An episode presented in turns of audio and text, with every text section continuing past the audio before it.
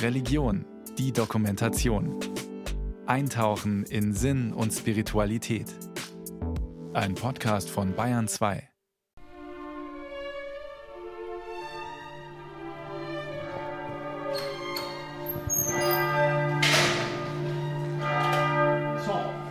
Von der Sakristei aus führt eine schmale Treppe nach oben zur Orgelempore und der Galerie der Stadtpfarrkirche St. Peter, dem alten Peter, wie die Münchner sagen, gleich neben dem Marienplatz. Das ist also hier eine Galerie, aber das ist eigentlich nur ein Depotbereich. Also er ist eigentlich hier abgestellt. Peter Anton Zobel, seit 35 Jahren Mesner im Alten Peter, ist auf dem Weg zu einem langjährigen Bekannten. Der zwölfjährige Jokondinus ist Dauergast auf der Galerie. Er fristet hier seit den 1960er Jahren ein ruhiges Dasein. Das ist wertvoller Brokatstoff. Dann diese Spitzen. Also das wäre auf jeden Fall ein Hingucker, wenn der wieder hergerichtet wird und in der Kirche aufgestellt wird. Jokondinus ist kein normaler Junge. Vielleicht war er das einmal, vor knapp 2000 Jahren. Das lässt sich nicht mehr feststellen. Heute liegt er hinter einer Glasscheibe auf einem Brokatkissen drapiert in einem staubigen Holzkasten. Sein Skelett ist fast wie mit einem Kettenhemd, über und über mit funkelnden bunten Glassteinen geschmückt. Auf dem Schädel trägt er einen zur Krone geflochtenen metallenen Lorbeerkranz, in der Knochenhand hält er eine Palme aus Goldblech. Die Augenhöhlen füllen zwei überdimensionale rote Glasrubine mit Perlenfassung. Anstelle der Nase schimmert ein türkisfarbener dreieckiger Stein. Wie jetzt der Jukundinus umgekommen ist, das weiß man nicht. Wie der Jukundinus mit Familiennamen geheißen hat, das weiß man auch nicht. Aber ich kann mir vorstellen, wie seine Mutter hinter ihm hergerufen hat. Jokondinus ist ein sogenannter Katakombenheiliger. Doch wie kommt ein zwölfjähriger Junge, der im dritten oder vierten Jahrhundert in den Gassen Roms gespielt hat, mit falschen Juwelen geschmückt auf den Speicher des alten Peter in München? Dazu muss man einen Blick zurück in die Geschichte werfen, genauer gesagt auf den 31. Mai 1578. Luther hatte 60 Jahre zuvor seine Thesen veröffentlicht – die katholische Welt war im Aufruhr. Da entdeckte man in Rom an der Via Salaria ein großes Gräberfeld, die Katakomben des Cymerium Jordanorum. Kurz darauf grub man die Gänge der Priscilla-Katakomben aus. Und dann konnte man diese sterblichen Überreste in einer Zeit sehr gut einsetzen, die dringend solche Netzwerke brauchte. Und wir arbeiten natürlich mit modernen Mitteln, wir arbeiten mit anderen Netzwerken, aber das war schon eine Möglichkeit, um einen Zusammenhalt, um eine Freundschaft, um eine gleiche Gesinnung im Glauben, in der Religion zum Ausdruck zu bringen.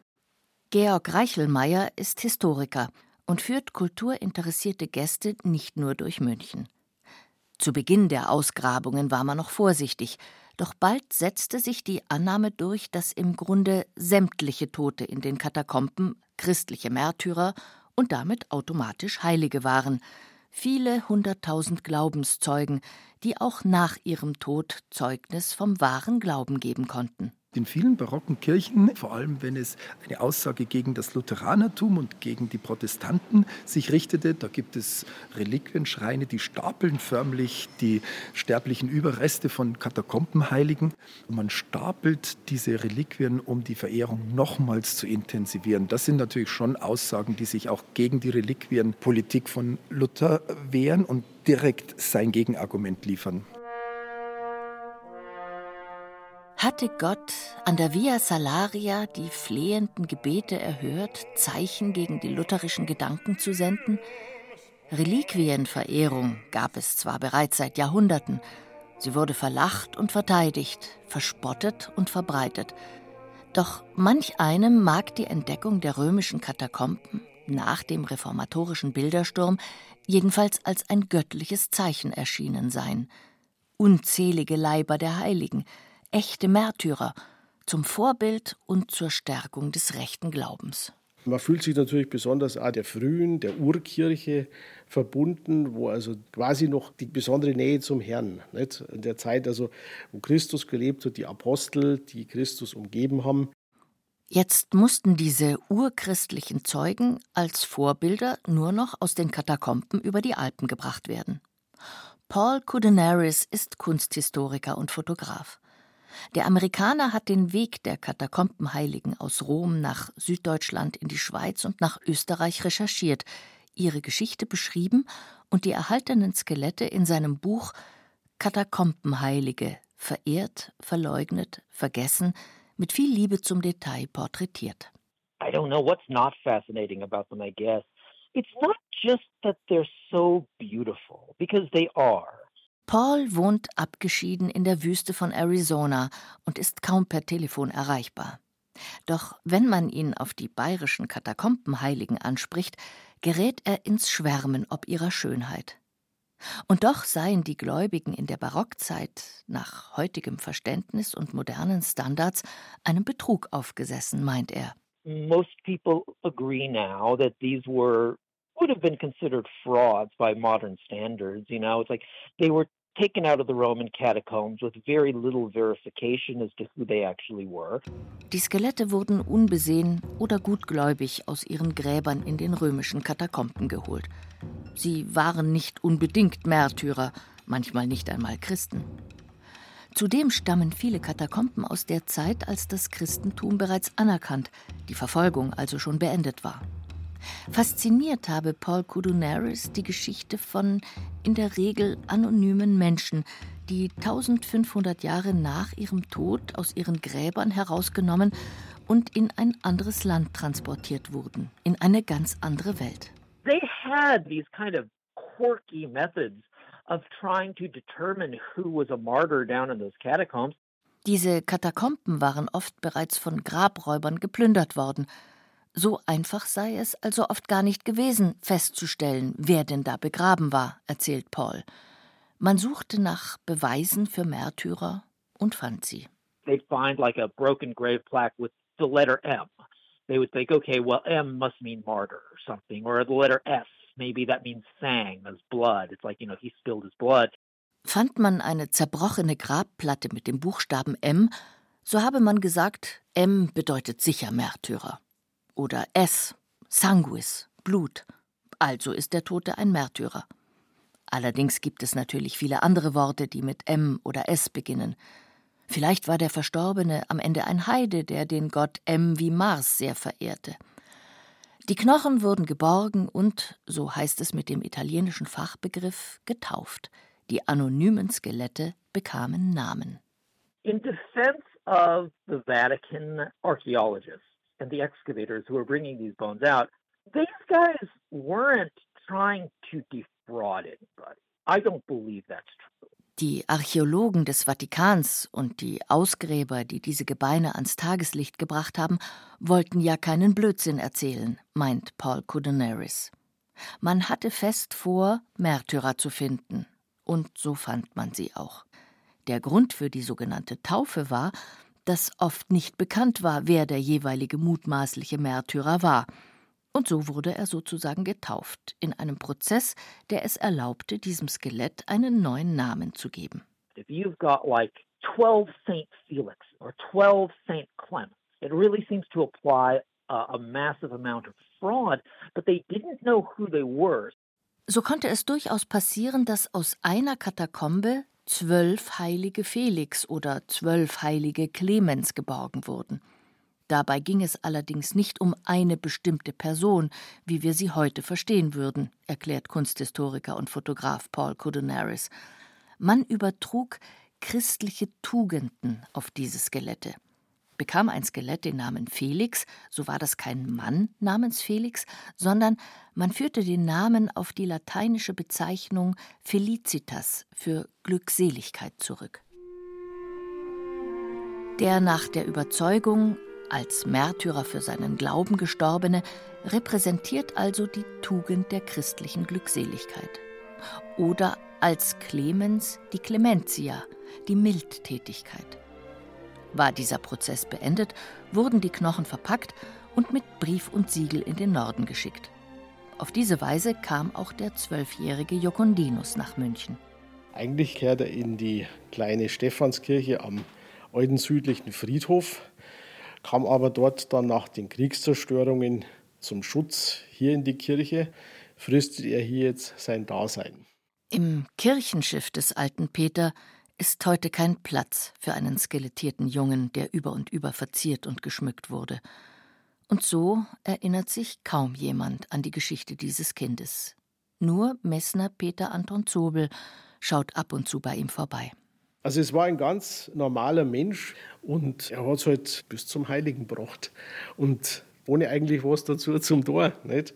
Bevor die Katakombenheiligen den Gläubigen präsentiert werden konnten, vergingen nach ihrer Ankunft oft noch einige Jahre.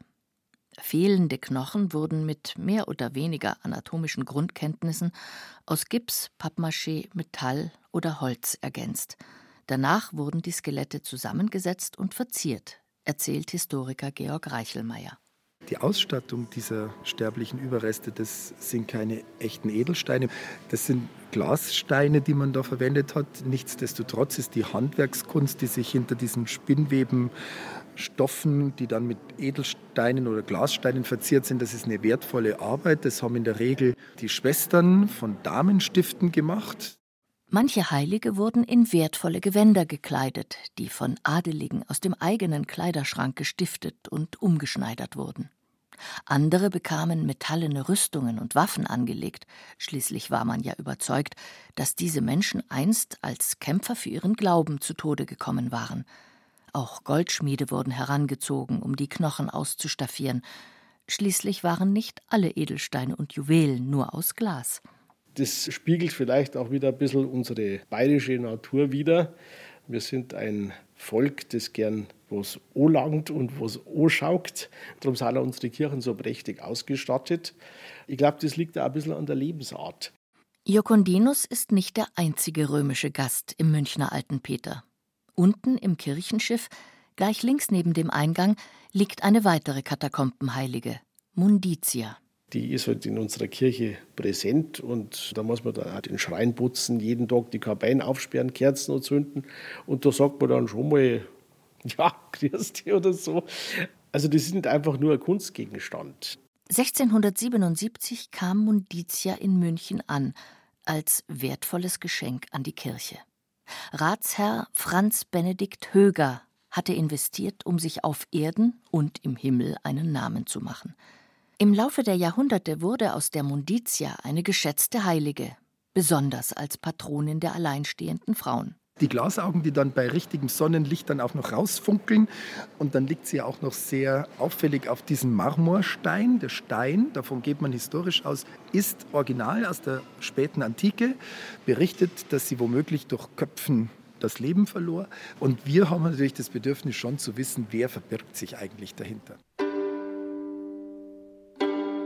Doch das bleibt auch bei Munditia ein Geheimnis. Alles, was man zu ihr weiß, ist in wenigen Buchstaben mit Christusmonogrammen und einigen Abkürzungen auf der Grabplatte eingeritzt, dabei immerhin wohl der echte Name. Gewidmet dem frommen Gedenken an Munditia Protogenia, der Wohlverdienten, welche 60 Jahre lebte und in den Frieden einging am 15. Tag vor den Kalenden des Dezember, aus heutiger Rechnung also am 17. November. Dann folgen drei Buchstaben APC. Steht das für Andronico probo consulibus, also als Andronicus und Probus Konsuln waren, wäre das eine typisch römische Angabe für das Jahr 310. Oder bedeutet APC Ascia plexa capita, mit dem Beil enthauptet. Ist Munditia vielleicht doch eine Märtyrerin? Es gibt diese Spuren am Genick, das ist glaubhaft, aber ob uns das weiterhilft bei der Bestimmung, sei mal dahingestellt. Gebetszettel laden zum Verweilen bei Munditia ein, Votiv, Dankestafeln, teilweise nur wenige Jahre alt, zeugen vom Vertrauen darauf, dass diese Heilige bis heute eine mächtige Fürsprecherin ist, an die man sich wenden kann.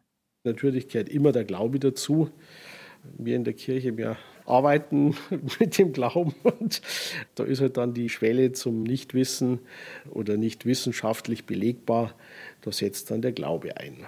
Man sollte auch vieles hinterfragen, aber bei diesen altehrwürdigen Zeugnissen, da kann man, glaube ich, auf jeden Fall sicher sein. Und ich persönlich habe jetzt überhaupt kein Problem, das als heiligen Leib anzuerkennen.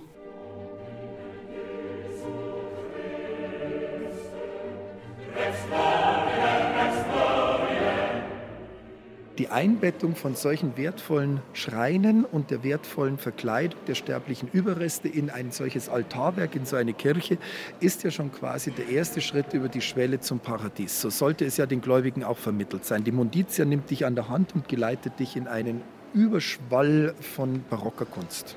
Großes Theater, heiliges Theater, ein Sacrum Theatrum. Die Munditia sagt wahrscheinlich viel weniger über die Art und Weise aus, wie sie gestorben ist, welches Leben sie geführt hat. Sie erzählt uns von dem 16., 17. Jahrhundert, wie man sie dort gebraucht hat, was sie den Münchnern bedeutet. Also wir erfahren von ihr die Funktion bei uns, aber nicht die Funktion, die sie in ihrem eigenen tatsächlichen Leben hatte. Aber über das 16., 17. Jahrhundert informiert sie uns blendend. Reformation theology, at its heart, it was really pretty simple. You know, it's like whatever the Protestants say no, we're going to say yes, right? That was kind of the Catholic Church's attitude towards a lot of it. Im Kern sei die Theologie der Gegenreformation damals sehr einfach gewesen, sagt Paul Codonaris. Immer wenn die Protestanten Nein sagen, sagen wir Ja. Das sei die Einstellung der katholischen Kirche gewesen. Und wenn die Protestanten Reliquien zerstören, dann bringen die Katholiken sie zurück größer und schöner als alles, was man bisher gesehen hatte. Heute tun wir uns allerdings schwer. Die Katakombenheiligen und der Umgang mit ihnen passen nicht leicht in unser Weltverständnis. Aus heutiger Sicht würde man das Ganze sogar als großen Betrug definieren, meint Paul Kudenaris. Doch damit werde man der Geschichte nicht gerecht. Man glaubte ja tatsächlich an sie und an ihre Wirkmacht. Paul Codonaris formuliert vielleicht etwas überspitzt, wenn er die Katakombenheiligen als Waffen der Gegenreformation bezeichnet. They were really weapons. They were sent over the Alps as kind of shock troops to combat Protestantism.